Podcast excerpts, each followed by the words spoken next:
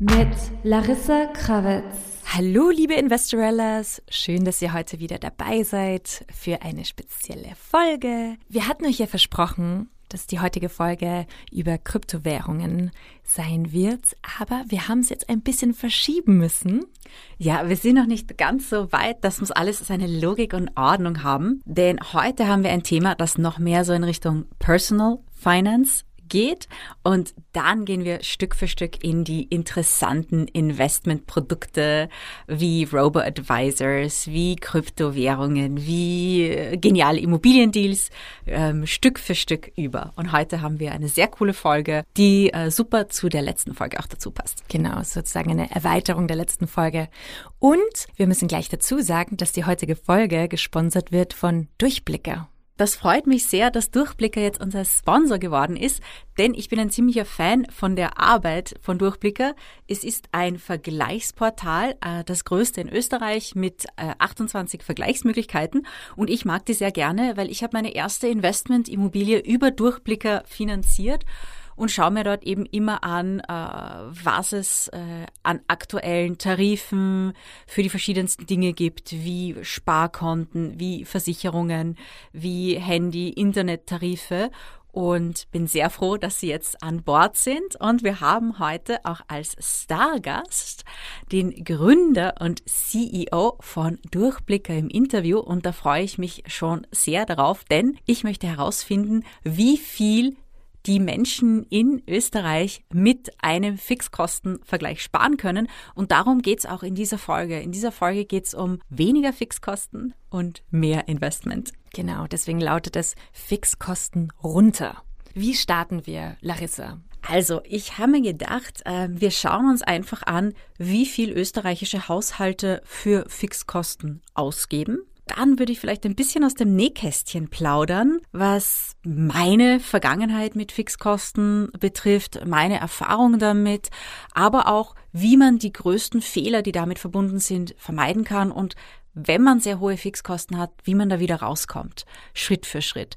Und möchte wieder ein bisschen über die persönliche Finanzprüfung reden und ähm, wie man quasi die Fixkosten runterbringt und dieses Geld dann für die Zukunft investiert, anstatt zu viel für gewisse Services zu zahlen. Also wenn wir uns anschauen, die Fixkosten, was beinhaltet das eigentlich? Das ist ja zum Beispiel Miete, zum Beispiel Autos, Kredite, was sonst noch? Die typischen Fixkosten sind die Miete, aber auch, und das darf man nicht vergessen, Betriebskosten des Hauses und Energie. Mhm. Sehr viele äh, Menschen vergessen, wie teuer eigentlich Energie, Strom, Gas, Heizung, aber auch Wasser sind. Und das ist eben einer der Bereiche, wenn man sich ansieht, also ich habe hier äh, die Konsumausgaben, ähm, die Statistik der österreichischen Nationalbank. Wenn man sich ansieht, was Haushalte für Miete ausgeben, also das ist statistisch gesehen überraschend wenig. Mhm. Äh, statistisch gesehen sind es 425 Euro. Das ist vielleicht ein ähm, bisschen er, er, erschreckend. Also man, man, glaubt das kaum, aber man darf nicht vergessen, wie viele Menschen auch ähm, Immobilien geerbt haben zum Beispiel oder eigentlich irgendwo gratis wohnen können. Das ist zwar in dieser Statistik mit erhoben, aber wenn man einfach aufs ganze Land schaut und nicht auf die urbanen Gegenden wie Wien oder Salzburg, dann ist es statistisch gesehen gar nicht so viel. Aber im Vergleich dazu sind die Energiekosten mit 140 Euro schon relativ hoch. Also Energie ist einfach eine Sache, die teuer ist. Die Energiepreise sind im Steigen, jetzt eben auch aufgrund von Corona. Das darf man auch nicht vergessen. Und das ist, Energie ist auch ein Faktor, den man bis zu einem gewissen Grad kontrollieren kann. Ähm, wenn man sich jetzt einen Ofen, einen Kühlschrank, ein Küchengerät, eine Waschmaschine kauft, die haben ja immer so bunte Labels drauf mit der Energieklasse, der Verbrauchsklasse. Und ja, Geräte mit einer höheren Energieklasse, also die effizienter sind im Verbrauch, sind in der Anschaffung teurer. Und da ist man vielleicht verleitet zu sagen, okay, ich kaufe mir ein, ein günstiges Ding, aber wie lange hat man einen Kühlschrank? Also hoffentlich 10, 15 Jahre, eine Waschmaschine auch. Und mit der Zeit rechnet sich natürlich die Energieeffizienz. Also das ist nicht nur ein finanzielles Thema, das ist eben auch ein, ein ökologisches Thema. Genau. Zu sagen, ich, ich gebe etwas mehr Geld aus, ich kaufe mir ein effizientes Gerät und dafür spare ich in Zukunft Energie und habe nicht jedes Mal, also ich kenne das von vielen Haushalten, auch in meinem Umfeld, dann so im Frühling, wenn die Abrechnung, die, die Energieabrechnung für den Winter kommt wo man die Wohnung immer sehr, sehr stark geheizt hat und all das. Und da schrecken sich manche Leute, was die Nachzahlung betrifft. Also das ist, bei vielen ist das eben ein, ein Thema. Und gerade bei, bei, bei Strom und Gas, da kann man schon einige Maßnahmen setzen, um weniger zu verbrauchen. Was sind sonst noch die interessanten Highlights dieser Studie über Konsumbefragung der Nationalbank? Also ähm, sehr interessant äh, sind die Durchschnittsausgaben für Versicherungen im Haushalt. Äh, 126 Euro. Dann Telefon, Fax und Internetgebühren. Also ich weiß nicht, wer von euch Fax. noch ein Fax zu Hause hat, aber die, die Definitionen dieser Studie sind schon etwas älter. Das sind 30,70 Euro im Monat. Also denke mir, das ist auch so re relativ durchschnittlich. Wertanlagen sparen und spenden. Das ist eine interessante Kategorie, weil nämlich Wertanlagen sparen und spenden zusammengefügt wird. Das sind 112 Euro pro Monat. Das heißt, de facto geben österreichische Haushalte mehr für Versicherungen aus, mehr für Energiekosten, mehr für Betriebskosten als für Wertanlagen sparen und Investments und Spenden. Also Spenden sind ja auch in dieser Kategorie, das wurde zusammengefasst. Und da sieht man im Prinzip, wenn man jetzt diese anderen Posten ein bisschen reduzieren kann, dann kann man diesen Posten ähm, erhöhen. Und er ist im Prinzip im Vergleich zu anderen Fixkosten relativ, äh, relativ klein, leider. Und Larissa, wie sieht's denn in Deutschland aus? In Deutschland sieht's ja ähnlich aus. Wir haben euch auch die Konsumumfrage aus Deutschland in die Show Notes hinzugefügt. Genau wie Österreich ist Deutschland auch ein Land der Mieter und Mieterinnen. Das heißt, hier spielt das auch eine sehr große Rolle. Es ist im Prinzip das Gleiche, also Energiekosten, Versicherungen und ähm, Telefon, Internet, Tarife, das sind so die Fixkosten, die ähm, bei allen im, äh, sich in den Ausgaben niederschlagen.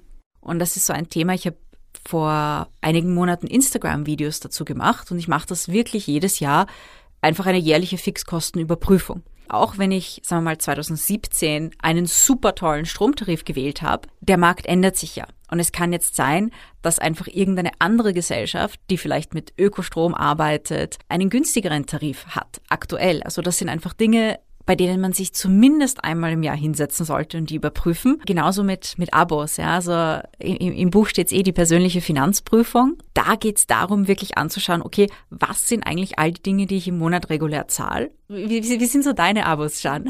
Was sind so die Abos, die du, die du gerne verwendest? Oder hast du viele? Ich habe eigentlich nicht so viele. Ich habe ähm, auf jeden Fall ein Netflix-Abo. Aber das benutze ich halt auch sehr viel. Aber sonst habe ich eigentlich nicht so viele. Also so Sportabos oder so habe ich nie gehabt. Was sind so deine Hauptabos? Also ich habe natürlich, ich habe, ich muss sagen, ich habe auch, ähm, ich habe auch ein Netflix-Abo. Das, was ich auch habe, ist, ist eben Spotify. Mm, weil ich muss meinen eigenen Podcast irgendwo anhören. stimmt. ähm, ja, ich auch, äh, Spotify und ich habe dann schon einige Finanzmedien abonniert. Und das sind aber Dinge, die ich wirklich beruflich jeden Tag verwende. Und diese Abos sind auch okay für mich, weil ich weiß, ich nutze sie wirklich. Und es ist jedes Abo okay, das man wirklich nutzt. Aber es ist halt schade, wenn man ein Abo hat, für das man zahlt, das man eigentlich gar nicht verwendet. Und man zahlt einfach vielleicht, auch wenn es nur 15, 20 oder 30 Euro sind im Monat, weil man irgendwie zu faul ist, das zu kündigen oder gerade irgendwie nicht dran denkt oder so. Und deswegen ist es so wichtig, sich einmal im Jahr hinzusetzen. Und mein persönlicher Tipp wäre, wenn man sich hingesetzt hat, wenn man diese Abos gekündigt hat, und ich habe eben das letzte Mal, dass ich das gemacht habe, eben für dieses Instagram-Video, sind bei mir auch 40 Euro rausgekommen an Abos, die ich gekündigt habe und 40 Euro im Monat dann. Äh, ja, 40 Euro im Monat. Und das, das, ist, das ist auch Geld. Und, und ich habe dann gesagt, okay, diese 40 Euro nehme ich sofort und füge sie einem ETF-Sparplan hinzu. Weil die, die Sparpläne, egal ob man bei einer Bank einen Fondssparplan hat oder Online-Broker, ETF-Sparplan, man kann ja die, ähm, den Betrag des Sparplans variieren, normalerweise mit ein paar Klicks. Und dann sage ich, okay, ich habe 40 Euro gespart, jetzt erhöhe ich diesen Sparplan um 40 Euro oder ich habe zwei mehrere Sparpläne und erhöhe den und den um 20. Also das ist so die ideale Vorgehensweise, wenn man sagt, okay, ich ähm, analysiere die Fixkosten, ich vergleiche, es sind meine Tarife up to date und dann Fixkosten runter und dann schon Investment gleich rauf, damit man nicht in Versuchung kommt, das wegzukonsumieren, so wie wir das in der letzten Folge besprochen haben. Und die Finanzprüfung, die hast du ja extrem gut beschrieben in deinem Buch Money Honey.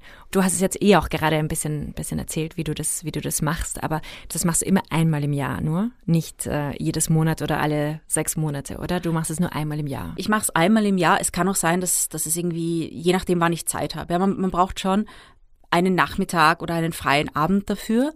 Meistens ist es so, also ich empfehle Leuten, wenn man die das erste Mal macht, dass man sich eine Flasche Wein dazu nimmt oder eine mhm. Kanne Kamillentee, je nachdem, wie man drauf ist. Weil es kann da schon böse Überraschungen geben. Also das, ich habe das früher immer gemacht und dann einige Jahre nicht mehr und dann habe ich es, glaube ich, im Jahr 2018 wieder gemacht, wie ich eigentlich einen gut bezahlten Job hatte, aber auch sehr gestresst war, viel konsumiert habe, einfach um für diesen Stress zu kompensieren. Und da habe ich mich richtig geschreckt. Also da habe ich mir gedacht, wow, das ist einfach wieder total außer Rand und Band, was, was, was ich da für gewisse Dinge Geld ausgegeben habe. Und im Prinzip funktioniert die Finanzprüfung so, du nimmst dir deine Kontoauszüge, Kreditkartenabrechnungen, am besten alles in, in Excel oder so in elektronischer Form, kategorisierst sie und dann siehst du, okay, in welcher Kategorie habe ich was ausgegeben. Mhm. Die Kategorien sind zum Beispiel? Das sind schon sehr persönlich. Also die meisten Leute haben Wohnen oder Miete, je nachdem, ob Hypothek, dann eben andere Fixkosten, die Betriebskosten, die Energiekosten, Strom, Gas, Versicherungen, äh, dann Auto, wenn man eins hat oder Transport. Dann sind so Dinge wie Weiterbildung war bei mir eine Kategorie. Also ich habe relativ viel Geld immer für, für Kurse und Weiterbildungen ausgegeben. Dann äh, Mode, zum Beispiel einfach äh, Fashion-Konsum. Dann war zum Beispiel eine Kategorie Cafés und Restaurants. Eine Kategorie war Supermarkt und Nahrungsmittel. Mhm. Also das ist schon sehr persönlich. Also sagen wir so, die Kategorie Sport ist bei mir jetzt nicht so stark auf, ausgeprägt. Aber das äh, kommt natürlich auch auf den persönlichen Lebensstil an, ob man gewisse Hobbys hat. Wenn man Kinder hat, gibt es ja natürlich eben die Kategorie Kindersachen. Dann sieht man sich jede Kategorie an und sieht sich an, was habe ich in der Kategorie ausgegeben, wo kann ich da ein bisschen zurückstutzen und vor allem bei all den Dingen, die vertragsbasierend sind, dass ich mir dann die Zeit nehme und mir anschaue, okay, wo kann ich vielleicht, wo, wo gibt es vielleicht ein Sparkonto mit höheren Zinsen? Wo gibt es vielleicht eine günstigere Versicherung für einen, einen simplen Tarif, den ich habe? Und das, deswegen ist Durchblicker so praktisch. Und eine Sache, die kommt zwar in einer zukünftigen Folge, wo es dann mehr um Immobilien geht, ganz, ganz, ganz, ganz wichtige Sache sind äh, Kredite. Also einerseits Hypothekarkredite für Immobilien, aber auch Konsumkredite. Denn die kann man zum Beispiel, also bei Konsumkrediten, zusammenfassen und refinanzieren meistens günstiger als das, was man aktuell hat. Und das ist halt eben auch eine wichtige Sache, wenn man sagt, okay, ich möchte meinen Fixkosten runter, dass ich sage, ich suche mir einfach günstigere Zinsen, also günstigere Kreditangebote, günstige Hypothekarangebote. Und zu den Hypotheken, das ja, geht, das, man das kann geht. einfach wechseln. Ähm, es kommt natürlich drauf an. Ja, also ist man nicht gebunden dann? Bei Konsumkrediten nein, denn Außer es sind sehr, sehr alte Konsumkredite, gibt es die Option für Konsumenten, also für Privatkunden, diese Kredite jederzeit vorzeitig zurückzuzahlen. Das heißt, wenn ich jetzt einen Kontoüberzug, ich habe jetzt ein Kontoüberzug oder so, die sind ja oft sehr, sehr, sehr hoch verzinst. Also wir reden da von 10, 12, 13 Prozent. Also ich habe sogar schon mehr gesehen. Das ist ein Wahnsinn. Also man muss bedenken, sehr viele Finanzinstitutionen verdienen echt gutes Geld mit überzogenen Konten. Wow. Und dann kann man zum Beispiel sagen, wenn man halt irgendwie konsumtechnisch bisschen wild unterwegs war und dann sieht man plötzlich, wow, ich zahle ja da, ich weiß nicht, 10, 12 Prozent Überziehungszinsen, dann kann man sagen, okay, ich nehme die paar tausend Euro Überziehungszinsen, ich mache einen Ratenkredit daraus, bei dem ich vielleicht drei oder vier Prozent zahle, anstatt 10, 12, 13. Also das ist so mhm. eine ganz wichtige Sache. Und ganz wichtig dabei natürlich auch ist, man muss natürlich aufhören zu konsumieren. Also das Ganze hat keinen Sinn, wenn ich sage, ich hole mir jetzt günstigere Kreditzinsen und dann mache ich nachher einfach weiter. Deswegen ist eben diese, diese persönliche Finanzprüfung auch so wichtig. Ich habe also eine Kategorie, die ich eben auch habe, ist Bankdienstleistungen. Wie viel habe ich gezahlt für Überweisungen? Wie viel habe ich gezahlt für Zinsen? Und dass ich mir dann da anschaue und, und gerade bei den Dingen kann man sehr viel Geld sparen. Das ist aber für eine andere Folge. Also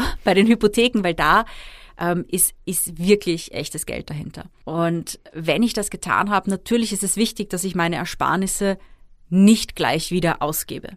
Und deswegen zu sagen, ich mache die persönliche Finanzprüfung, ich schreibe mir auf, wo ich gespart habe, indem ich entweder existierende Verträge durch günstigere ersetze oder indem ich gewisse Abos, die ich einfach nicht mehr brauche, kündige und sage, hey, gerade wenn es um, um Tarife geht, und ich kenne das so aus der Startup-Welt, dieses Abo-Business. Das ist ja auch, wenn man ein Abo hat, das man nutzt, dann ist es super praktisch, weil dann bekommt man die Sachen oft günstiger und äh, weil, weil es ungefähr so ist, fast so wie ein, wie ein Großeinkauf, wenn man etwas abonniert, weil es den Unternehmen auch Sicherheit gibt.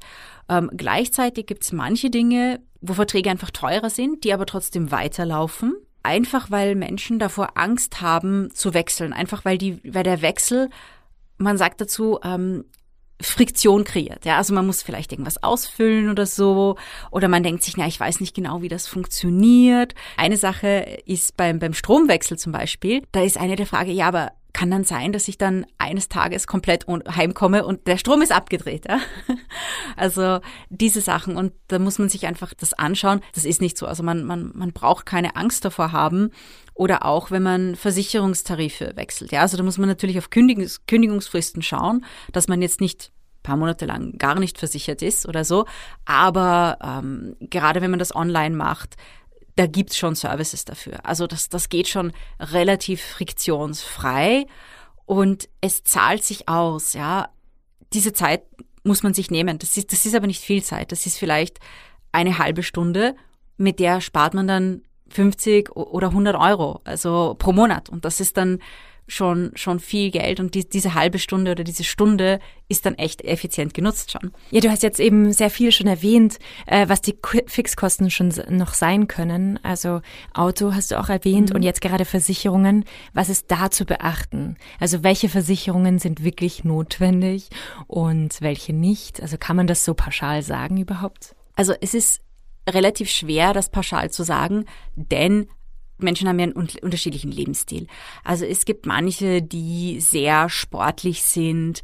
Das sollte man bedenken. Ähm, es gibt manche, die eben auch beruflich gewisse Versicherungen gesetzlich allein schon brauchen. Also der erste Punkt, auf den man achten sollte, ist, welche Versicherungen brauche ich gesetzlich? In den meisten Mietverträgen, die, die ich gesehen habe, war zum Beispiel eine Klausel drin, dass äh, die Mieterin eine Haushaltsversicherung abschließen muss. Das macht schon Sinn, weil wenn man irgendwie sowas hat wie, ich weiß nicht, so einen Wasserschaden oder einen Einbruch oder ich weiß nicht, Feuer ist zum Glück relativ selten, aber äh, solche Dinge können auch passieren. Also das ist so eins der Basics, ist eben eine Haushaltsversicherung.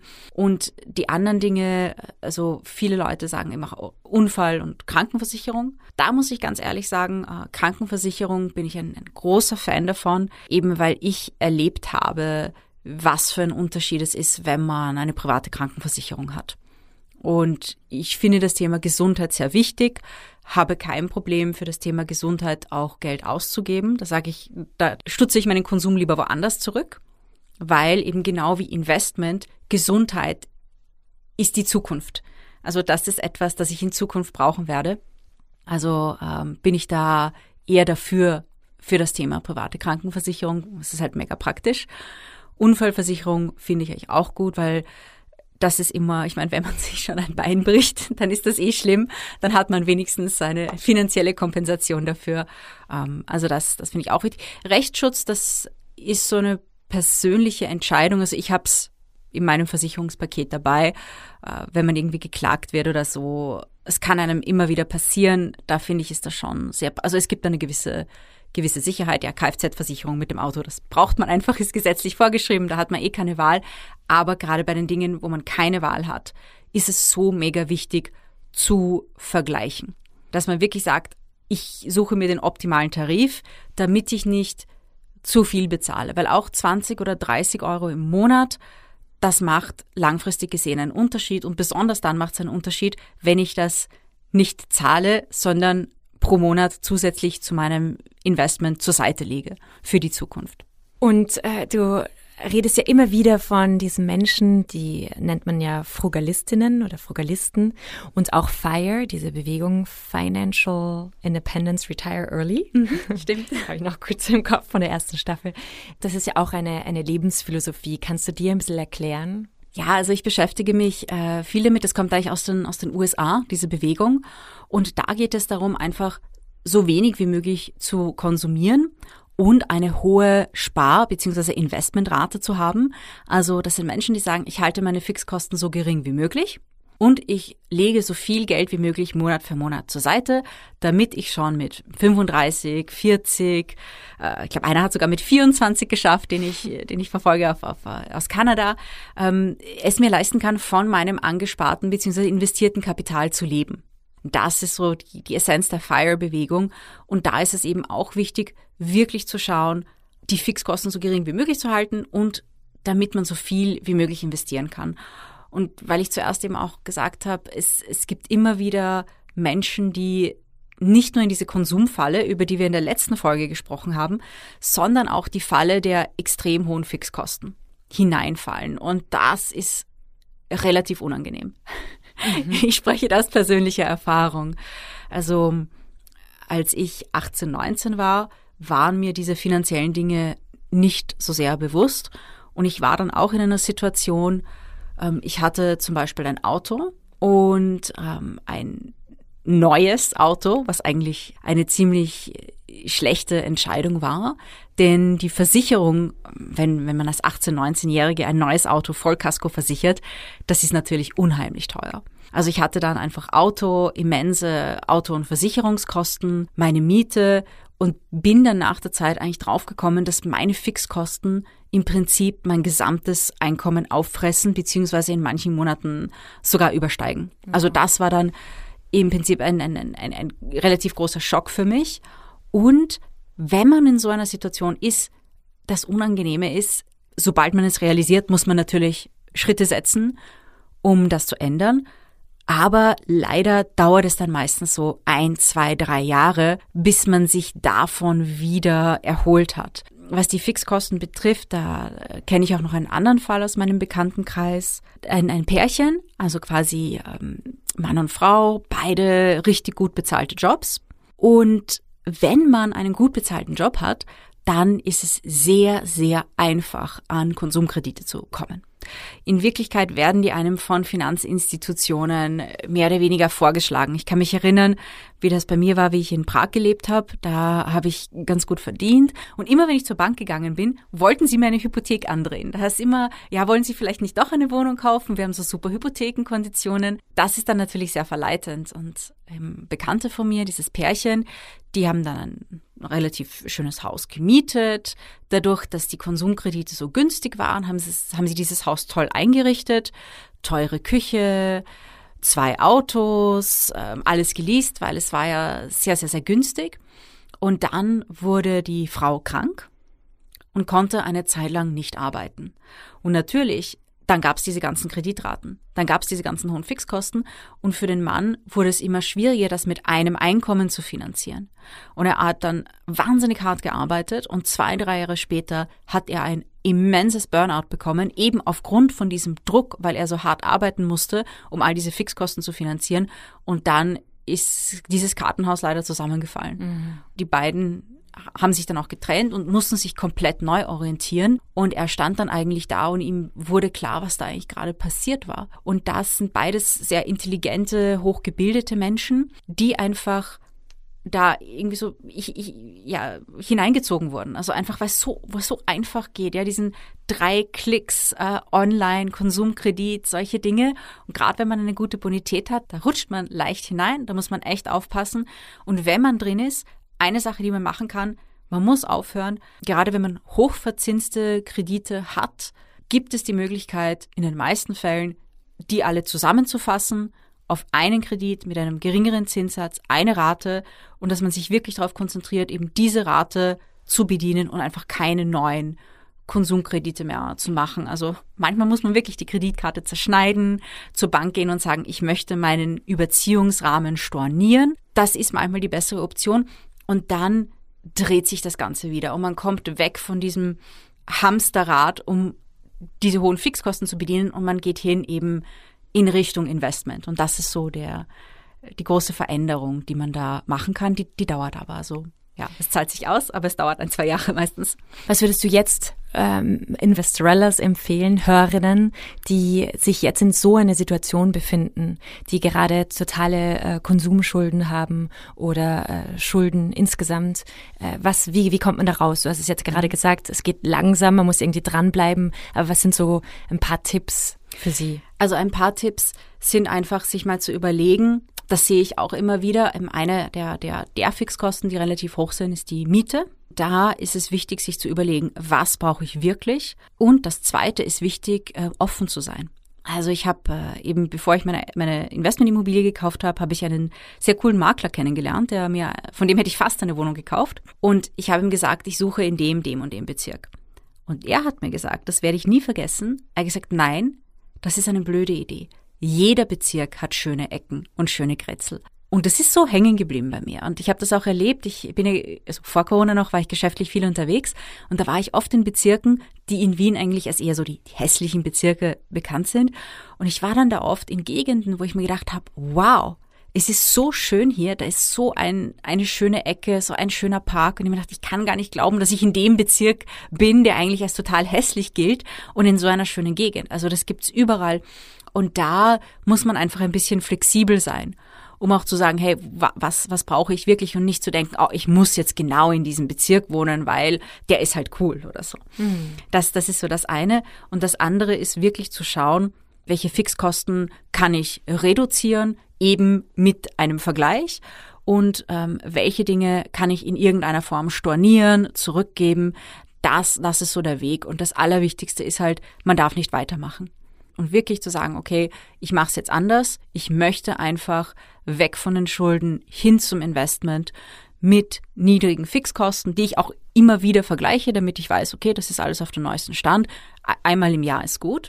Dann bin ich einfach schon automatisch auf dem Weg, weil bei jedem Fixkostenvergleich, den ich mache, jede 20, 30 Euro, die ich dann den Sparplänen hinzufüge, das ist schon ein größerer Schritt Monat für Monat dann in Richtung einem Portfolio, das wächst. Also so, so macht man das. Und ja, es ist hart, aber es zahlt sich aus, denn man kann ja nicht so weitermachen am Ende des Tages. Wenn man immer so weitermacht, dann, dann führt es entweder zum Burnout, wenn man sich überarbeitet, oder es führt zu einer anderen Form der Implosion des, des, des Kartenhauses, wenn man so will. Mm. Es ist dann, dann wichtig, sich die Frage zu stellen, was man wirklich braucht, oder? So wie letzte Folge auch. Also es geht nicht nur um Kleidung, sondern insgesamt, was, was braucht man im Leben, was ist wirklich relevant? Ja, also das ist, was ist, was ist wirklich wichtig, ähm, was sind die Dinge, die wirklich zählen und vor allem auch, dass man keine Scheu davor hat, das Thema anzugehen. Ich meine, das, das ist halt bei Durchblicker das Praktische, es ist eine Online-Plattform. Da muss man nicht einmal hingehen und jetzt mit jemandem verhandeln. Mhm. Ja? Also viele Menschen, die, die wirklich gravierende Schulden haben, die müssen hingehen mit ihren Gläubigern und Gläubigerinnen verhandeln. Es geht dann nicht anders oft in solchen Situationen. Und das ist natürlich, das kostet echte Überwindung. Aber eben mit einem Online-Portal ist es einfach. Da gibt man seine Daten ein und dann kann man die Dinge vergleichen und das wird alles mehr oder weniger automatisch abgewickelt. Da ist die Barriere einfach geringer. Und das ist auch eine gute Art und Weise, sich mit den Finanzen auseinanderzusetzen, wenn man vor dem Thema Angst hat. Ganz wichtig ist dann auch zu analysieren, wenn das alles außer Rand und Band geraten ist, warum ist das eigentlich passiert? Also welche psychologischen Mechanismen sind dahinter gestanden? Es gibt manche Menschen, die tun sich eben schwer, Nein zu sagen. Das, äh, das ist ein Faktor. Andere ähm, haben vielleicht irgendwelche Probleme, die durch äh, Imagekonsum überdeckt werden. Und das sollte man sich dann natürlich auch anschauen. Also warum ist man überhaupt in diese Situation gekommen? Und wenn wir jetzt ähm, tatsächlich diese eigene Finanzprüfung gemacht haben, erledigt haben und äh, beispielsweise 50 Euro im Monat äh, sparen kann, was macht man genau? Also du meintest, man soll es in einen Sparplan stecken, das Geld, aber was gibt es denn für unterschiedliche Sparpläne und wie geht man das an? Also im Prinzip äh, so quasi anhand der, der Investorella Investment Pyramide, wenn man so will. Wenn man jetzt in einer Situation ist, wo man sehr hohe Fixkosten gehabt hat, wo man vielleicht Konsumkredite zusammengefasst refinanziert hat, um, um das eben unter Kontrolle zu bekommen, ähm, dass man als erstes sagt, okay, ich baue mir mal ein bisschen einen Notgroschen auf. Wenn der drei bis sechs Monate Lebenskosten oder Fixkosten hat. Und das ist eigentlich auch das Spannende. Je geringer meine Fixkosten, desto flexibler bin ich auch im Leben. Da brauche ich nicht so einen hohen Notgroschen, da, da habe ich nicht so viel Stress, das, das zu verdienen. Eben mit geringen Fixkosten bin ich relativ flexibel, auch was die Lebensgestaltung anbelangt. Und das ist auch spannend. Aber eben zurück zu den Sparplänen. Ähm, es gibt bei Banken, die haben meistens Fondssparpläne, Online-Broker haben auch Fondssparpläne, ETF-Sparpläne. Die sind mit ein paar Klicks auch eingerichtet. Und am besten ist, man beginnt vielleicht mit, mit 100 Euro, also es geht auch mit 50, aber mit 100 Euro. Und dann hat man so seine Sparpläne laufen. Und die supplementiert man halt, also man stockt sie auf jedes Mal, wenn man eine Fixkostensparnis macht.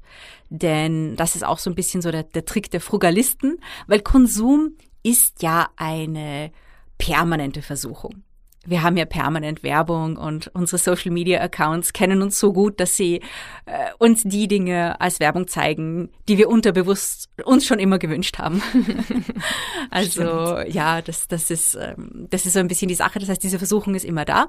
Aber wenn ich sage, okay, ich spare mir bei meinen Fixkosten 30 Euro und ich habe einen Sparplan bei einem gewissen ETF zum Beispiel über 150 Euro, dann gebe ich die 30 Euro im Monat darauf dazu. Also dann ist er nicht mehr 150, sondern ist er 180 Euro.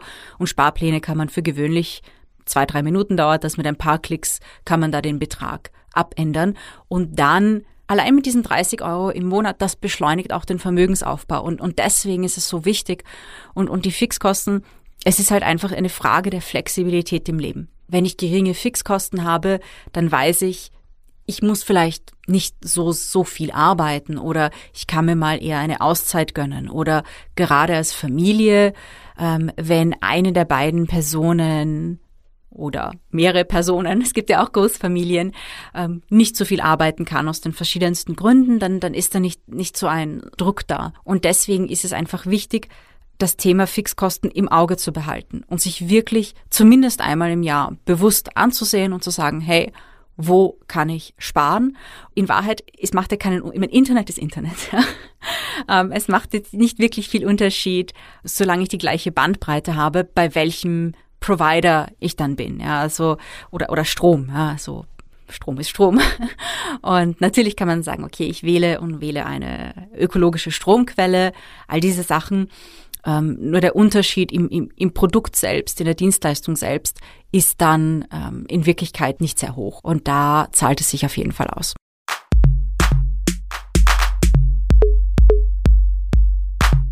Und jetzt zum Thema Fixkosten haben wir einen absoluten Fixkostenoptimierungsexperten bei uns als Stargast im Interview, nämlich Reinhold Baudisch, der Co-Founder und CEO von Durchblicker, der uns erzählen wird, wo das Sparpotenzial liegt und wie es bei Männern und Frauen im Fixkostenvergleich so aussieht. Und er wird uns auch ein bisschen darüber erzählen, wie es mit Durchblicker überhaupt begann. Denn er und sein Mitbegründer hatten eigentlich eine andere Startup-Idee, die sie nicht so wie geplant umsetzen konnten. Und aus dieser Veränderung heraus haben sie ein mittlerweile richtig großes, innovatives Unternehmen gemacht. Ich war damals äh, Unternehmensberater bei einer größeren Strategieberatung, McKinsey Company, kennt man vielleicht eh, und bin damals schon im Zuge meiner Projekte draufgekommen, dass es in Österreich eigentlich einen Markt gibt, der sehr, sehr beherrscht ist von wenigen Versicherungsgruppen, der eher teuer ist im europäischen Umfeld, aber trotzdem eher profitabel für die Versicherungsunternehmen. Die Zeche gewissermaßen für den mangelnden Wettbewerb zahlen die Konsumenten. Damals ist eigentlich der Gedanke aufgetaucht, na, was wäre denn, wenn man Österreicherinnen und Österreichern die Möglichkeit gibt, Versicherungen ganz einfach über Internet abzuschließen. Also ein voll lizenziertes Versicherungsunternehmen, das wir nach Österreich bringen, das wir Greenfield in Österreich starten. Mit diesem Businessplan, wo natürlich ein Finanzbedarf von vielen Millionen Euro drin gestanden ist, haben wir uns auf die Suche gemacht, da jemanden zu finden, der uns hier unterstützen könnte. Damals war das noch völlig undenkbar, dass zwei damals 30-Jährige richtig viel Geld bekommen, um, um was auf die grüne Wiese zu stellen. Schlussendlich ist es uns nicht gelungen, dafür einen Investor zu finden. Gerade wie wir damit aufgeben wollten, weil wir gesagt haben, wir finden eh niemanden, gerade da sind wir draufgekommen, hm, da gibt es also eine kleine Initiative in Polen. Ein großer amerikanischer Versicherer versucht hier einen Direktversicherer in den Markt zu stellen. Da sprechen wir mal mit denen und konnten die überzeugen, dass Österreich wirklich eine attraktive Marktchance für einen weiteren Direktversicherer wäre. Allerdings, das war natürlich ein großer Konzern und die haben gesagt, Burschen, ist ja nicht nett, was ihr da gemacht habt, aber es ist natürlich nicht so, als könnten wir euch einfach Geld geben und ihr, ihr macht es dann, so wie man sich Startup-Finanzierung vorstellt, sondern wir machen ein gemeinsames Beratungsprojekt, ihr übergebt uns diesen Businessplan, wir kaufen euch den ab und ähm, wir können dann immer noch entscheiden, ob wir das gemeinsam machen und ob wir euch dafür ähm, eine Managementrolle oder ähnliches rausschaut. Verzweifelt wir waren, haben unseren wertvollen Businessplan äh, an die Amerikaner verkauft. Dann kam es aber leider zu einer Phase, die wir nicht ganz vorhergesehen haben, nämlich dem September 2008. Wer sich noch erinnert, war der größte Finanzcrash, glaube ich, der Nachkriegsgeschichte. Da war natürlich dann niemand mehr in der Stimmung, irgendein Greenfield-Projekt Hochrisiko in Österreich zu machen für einen kleinen Markt. Gott sei Dank erst zu einem Zeitpunkt, wo die Rechnung für unser Beratungsprojekt bereits bezahlt war. Wir konnten dann nach einem Jahr wirklich intensiver the Such- und Investorenphase das Projekt des Digitalversicherers für uns insofern erfolgreich abschließen, dass wir zwar nicht das Produkt bauen durften und die Firma aufbauen konnten, aber immerhin unseren Businessplan verkaufen konnten. Und aber eigentlich hat uns das Thema Versicherung und Fixkosten nicht losgelassen. Und wir haben gesagt, okay, vielleicht ist es gar nicht so eine dumme Idee, Österreicherinnen und Österreichern beim Sparen zu helfen, indem wir ihnen einfach die bestmögliche Versicherung für ihre Bedürfnisse raussuchen. Und aus diesem Nukleus, aus dieser Idee ist dann eigentlich Durchblicker erst entstanden. Und wir haben auch gleich eine Marke gesucht, die sich einfach nicht ausschließlich um Versicherungen kümmert, sondern die auch über dieses Marktsegment hinaus auch die Verbreiterung auf alle möglichen Produkte ermöglicht, die Fixkostencharakter haben. Das heißt, auch aus einem kleinen Scheitern ist ein riesen innovatives Unternehmen dann äh, neu entstanden bei Ihnen? Ja, vielen Dank. Also ähm, man kämpft natürlich als äh, Jungunternehmer immer mit allen möglichen Herausforderungen und unsere erste war wirklich die, dass das erste Projekt, also was wir ursprünglich machen wollten, nicht geklappt hat, aber dass der zweite Anlauf dafür auch ganz erfolgreich war. Es war in meinem Leben nicht anders und ich habe es von so vielen äh, Gründern und Gründerinnen gehört, man muss einmal scheitern, um dann beim zweiten oder dritten Mal so richtig erfolgreich zu werden. Aber, aber zurück zu Durchblicker, weil Sie eben im Versicherungsbereich gestartet haben. Ist das noch der größte Bereich? Weil was mich natürlich sehr interessieren würde, ist, wo ist das größte Sparpotenzial und welche Kategorien bei der Fixkostenoptimierung sind denn so die beliebtesten? Sind es noch die Versicherungen oder hat sich das äh, quasi auf alle Kategorien Finanzdienstleistungen oder auch Energie, Strom, Gas schon ausgeweitet? Wenn man mal, also man muss natürlich immer die Metrik unterscheiden, was, was, was Größe bedeutet gewissermaßen. Wenn man rein von Vergleichsberechnungen, was für uns eine ganz zentrale Metrik ist, also wir machen pro Jahr um die 10 Millionen Vergleichsberechnungen. Derzeit halten insgesamt seit Start von Durchblicker mittlerweile bei über 50 Millionen Vergleichsberechnungen, die wir hatten. Da kommt natürlich schon die Mehrheit immer noch aus der Versicherungswirtschaft. Unser mit Abstand größter Einzelvertical, so nennen wir das bei uns, ist die Kfz-Versicherung. Da wird also ganz, ganz wild äh, verglichen. Man kann ganz grob davon ausgehen, dass jede dritte Österreicher, Österreicherin, die sich mit der Anschaffung eines Autos beschäftigen, auch irgendwann mal bei uns mal äh, eine Kfz-Versicherung berechnen lassen. Natürlich äh, nicht jede davon führt natürlich auch bei uns auf der Plattform zu einem Abschluss, aber wir sind bei weitem das größte Informationsangebot äh, in diesem Bereich und werden hier auch ganz, ganz heftig genutzt. In anderen Versicherungsbereichen äh, verhält sich ähnlich, aber nicht mit diesem großen, großen Abstand zur Kfz-Versicherung. Was auch sehr wichtig ist bei uns, auch in, sowohl im Hinblick auf ähm, die die Zugriffe, aber auch im Hinblick auf die Abschlüsse, also die Anzahl der Personen, die sich dann auch wirklich bei uns entscheiden, äh, zum Beispiel den Anbieter zu wechseln, ist das Thema Energie. Also Strom und Gas ist mittlerweile bei uns auch ein sehr, sehr großer Themenbereich. Man kann davon ausgehen, dass rund jeder dritte Österreicher, Österreicherin, die ähm, ihren Energieanbieter wechseln, dass die das aktuell über Durchblicker machen. Das Thema äh, Telekom und Internet hat sich auch in den letzten Jahren äh, sehr dynamisch entwickelt, nicht zuletzt jetzt in der letzten Zeit auch aufgrund der Pandemie, die viele Leute gezwungen hat, den eigenen Mobilfunktarif einmal zu überdenken, insbesondere auch beim Internet-at-Home-Tarif natürlich zu schauen, passen eigentlich die Bandbreiten damit die Kinder im Homeschooling und Papa und Mama im Homeoffice äh, auch das Auslangen finden. Das hat natürlich auch zu einem Boom bei den Online-Vergleichen in diesen Bereichen geführt. Und ähm, auch das Thema der Immobilienfinanzierung, das haben wir erst seit sechs Jahren. Da ist es uns gelungen, in den letzten sechs Jahren eigentlich einer der, der Top 5 Vermittler zu werden, wenn es um die Suche nach einer unabhängigen Finanzierung der Immobilie geht. Was ich Sie noch gerne fragen wollte, ist, das interessiert unsere Hörerinnen ja besonders, wie sieht's mit dem Sparpotenzial aus? Weil ich animiere meine Hörer und Hörerinnen dazu, einmal im Jahr eine persönliche Finanzprüfung zu machen und auch die Fixkosten anzuschauen, weil selbst wenn man vor zwei, drei Jahren einen guten Tarif abgeschlossen hat, der Markt kann sich ja ändern. Wie sehen Sie das so in den verschiedenen Kategorien? Wo ist das größte Sparpotenzial? Wie ist das Sparpotenzial generell? Weil ähm, ich habe meinen Hörerinnen gesagt, ja, Fixkosten optimieren und dann das ersparte Geld dafür verwenden, um in die Zukunft zu investieren, zum Beispiel mit ETF oder Fondssparplänen? Also erstmals muss ich vielleicht als, als, als kleinen Seitenkommentar mal anmerken, ich, war, ich habe recht schmunzeln müssen, wie ich mir die Auszüge auch des Buches durchgelesen habe, wie sie so empfehlen, quasi, dass man, dass man Fixkosten einmal überhaupt einmal in den Griff bekommt, wie man sich das regelmäßig äh, rausschreibt und durchanalysiert. Und die Art und Weise, wie sie es empfehlen, ist seit mehreren Jahren interessanterweise genau die Art, wie ich selber und persönlich auch mache.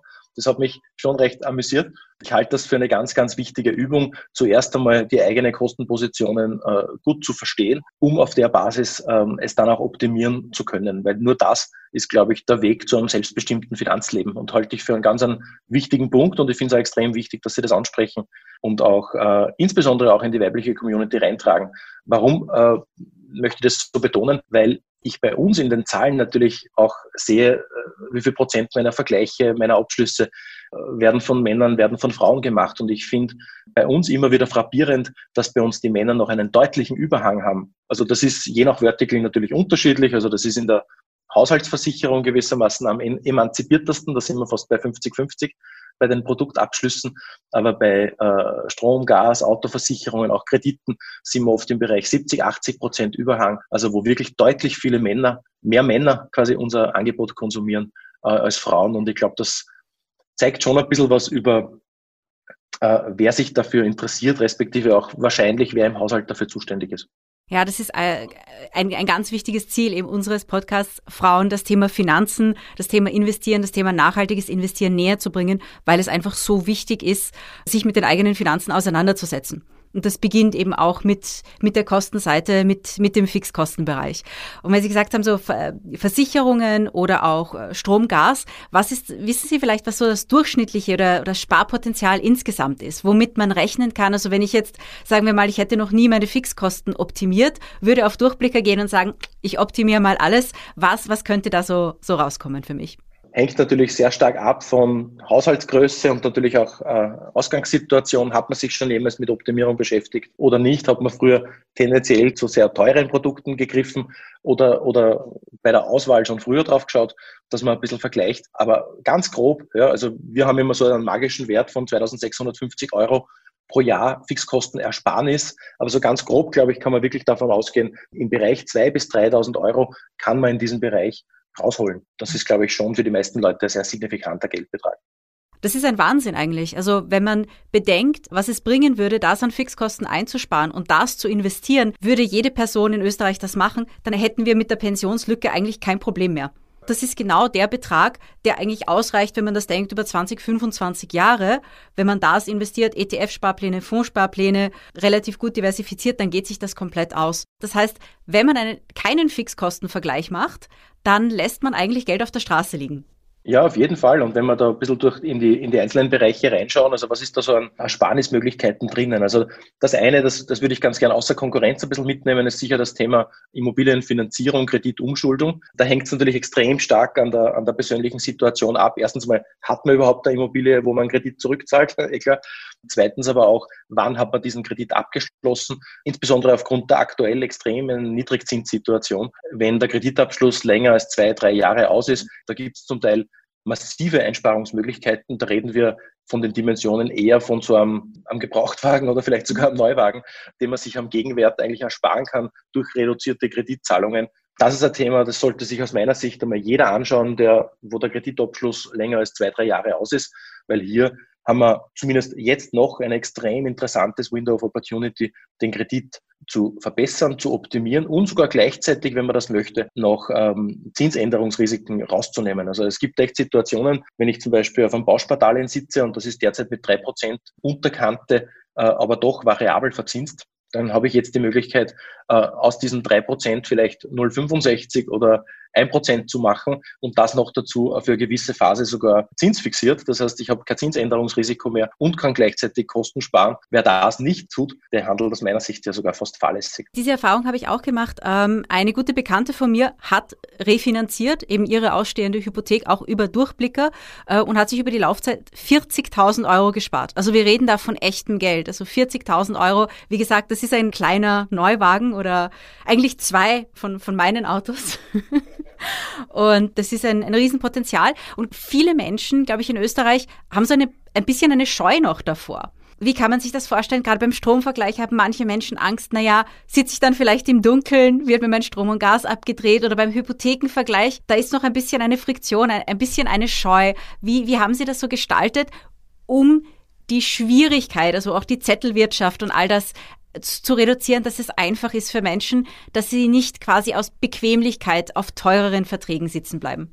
Ja, also in der Immobilienfinanzierung ist natürlich die Hürde für, für viele am größten, weil es ein bisschen ein komplexerer Prozess ist. Aber auch dort muss man sagen, ist es insbesondere mit der Begleitung durch unsere Finanzierungsexperten sehr einfach möglich, innerhalb von zwei, drei Wochen den bestehenden Kredit äh, umzuschulden. Man muss sich da auch nicht um besonders viel kümmern, nur die relevanten Unterlagen bereitstellen und wir machen die Beratung und kümmern uns eigentlich um den Rest. Ähm, bei Strom und Gas zum Beispiel ist es, das ist natürlich im Vergleich zu einer Kreditumschuldung das Potenzial kleiner, aber auch dort reden wir von, beim Durchschnittshaushalt von 700 bis 900 Euro, den man sich ersparen kann, wenn man Strom und Gas wechselt. Das ist auch enorme Summen. Dort ist es aber überhaupt so einfach. Also wir machen das ja so 80, 90.000 Mal im Jahr. Also ich glaube, wir können das ganz gut.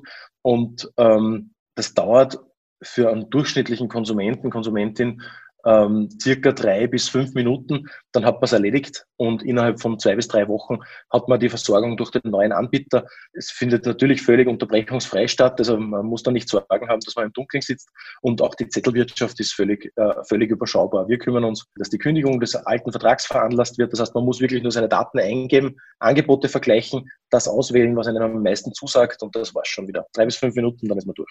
900 Euro für drei bis fünf Minuten Arbeit ist ein glaube, würde ich sagen, der beste Stundenlohn Österreichs fast. Ja, also ist leider nicht skalierbar. Man kann nicht den Stromanbieter dann quasi 200 Mal wechseln, weil sonst wäre es geil. Besser wird es nicht mehr vom Input-Output-Verhältnis. Das ist richtig. Aber es gibt auch andere Bereiche. Also auch wenn man sich zum Beispiel den Bereich der, der Autoversicherung anschaut. Ja. Die meisten äh, Österreicherinnen und Österreicher machen es leider so, die kaufen sich ein Auto, schließen Autoversicherung ab, dann haben sie dieses Auto drei, vier, fünf Jahre, schauen aber währenddessen die Autoversicherung nie wieder an. Ähm, und das ist einfach ein Fehler, weil ähm, in diesen drei, vier, fünf Jahren sinkt der Wert des Fahrzeugs, sinkt meistens auch, wenn man sich halbwegs verhält, äh, die Bonus-Malus-Stufe. Diese beiden Faktoren bieten ein enormes Einsparungspotenzial, weil man könnte ja zum Beispiel nach drei Jahren einmal sagen, okay, ich brauche vielleicht keine Vollkasko mehr, es tut jetzt auch ein Teilkasko. Man hat auch eine Möglichkeit durch die erneute Einstufung in der Bonus-Malus-Stufe einen günstigeren Tarif für die Haftpflicht und die Casco zu bekommen. Das heißt, hier gibt es wirklich die Möglichkeit, auch sehr aufwandsneutral eigentlich Geld zu sparen. Im Schnitt sind es bei unseren Kunden circa 200 Euro pro Jahr nachhaltige Ersparnis, einfach durch ein schnelles Umstellen der Kfz-Versicherung. Da muss man auch nicht mehr an die Zulassungsstelle. Das kann alles im Hintergrund bewerkstelligt werden. Also es ist sehr, sehr praktisch. Es geht von zu Hause. Man braucht nur seinen Computer, Laptop dafür und kann sich schon 2650 Euro, haben Sie gesagt, ist die magische Ersparnis bei Durchblicker. Ähm, eine letzte Frage noch, und zwar zur persönlichen Finanzprüfung. Ich sage immer, wenn man das das erste Mal macht, sollte man sich eine gute Flasche Wein oder eine Kanne Kamillentee daneben stellen. Sind Sie eher in der Fraktion Weinflasche oder Kamillentee? Also äh, Kräutertee vielleicht noch, aber wenn, wenn ich diese Wahl habe, dann wäre es vielleicht eher eine gute Flasche Weißwein.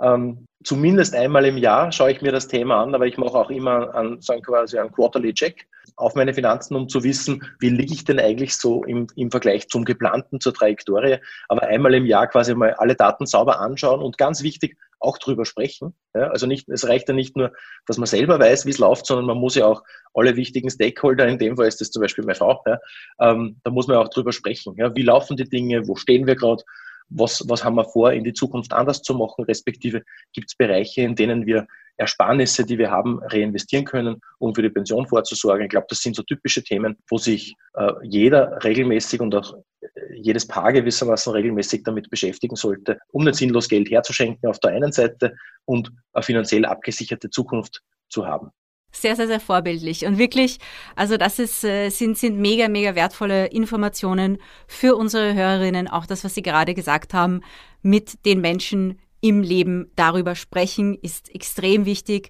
um finanziell weiterzukommen und ein entspanntes und lukratives Finanzleben zu haben. Herr Baudisch, ich danke Ihnen sehr für die interessanten Infos und es freut mich wirklich, wirklich sehr, Sie als Partner gewonnen zu haben.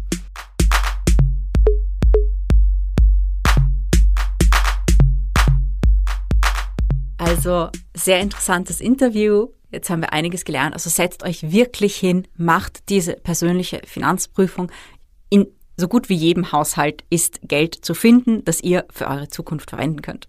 Liebe Investorellas, vergesst nicht, unseren Podcast zu teilen, ihn zu bewerten, zu abonnieren. Wir freuen uns immer und das hilft uns sehr und wir freuen uns schon auf die nächste Folge. Ja, in den nächsten Folgen geht es um sehr spannende Themen wie automatisiertes Investment, wenn man sich nicht aktiv drum kümmern will. Es geht um Nachhaltigkeit und was es da alles Neues gibt. Und es geht um die super spannenden Kryptowährungen. Darauf freue ich mich auch schon sehr. Und in der Zwischenzeit, wie immer, könnt ihr andere Podcasts hören, wie beispielsweise den neuen Oh Wow Podcast von Monika Kanokova Zukunftswünsche, der sich sehr, sehr, sehr gut in Verbindung mit Investorella hören lässt. Dann wünsche ich euch viel Spaß bei eurer persönlichen Finanzprüfung, beim Kosteneinsparen und beim Aufstocken eurer Sparpläne und ein erfolgreiches Investieren. Bis bald!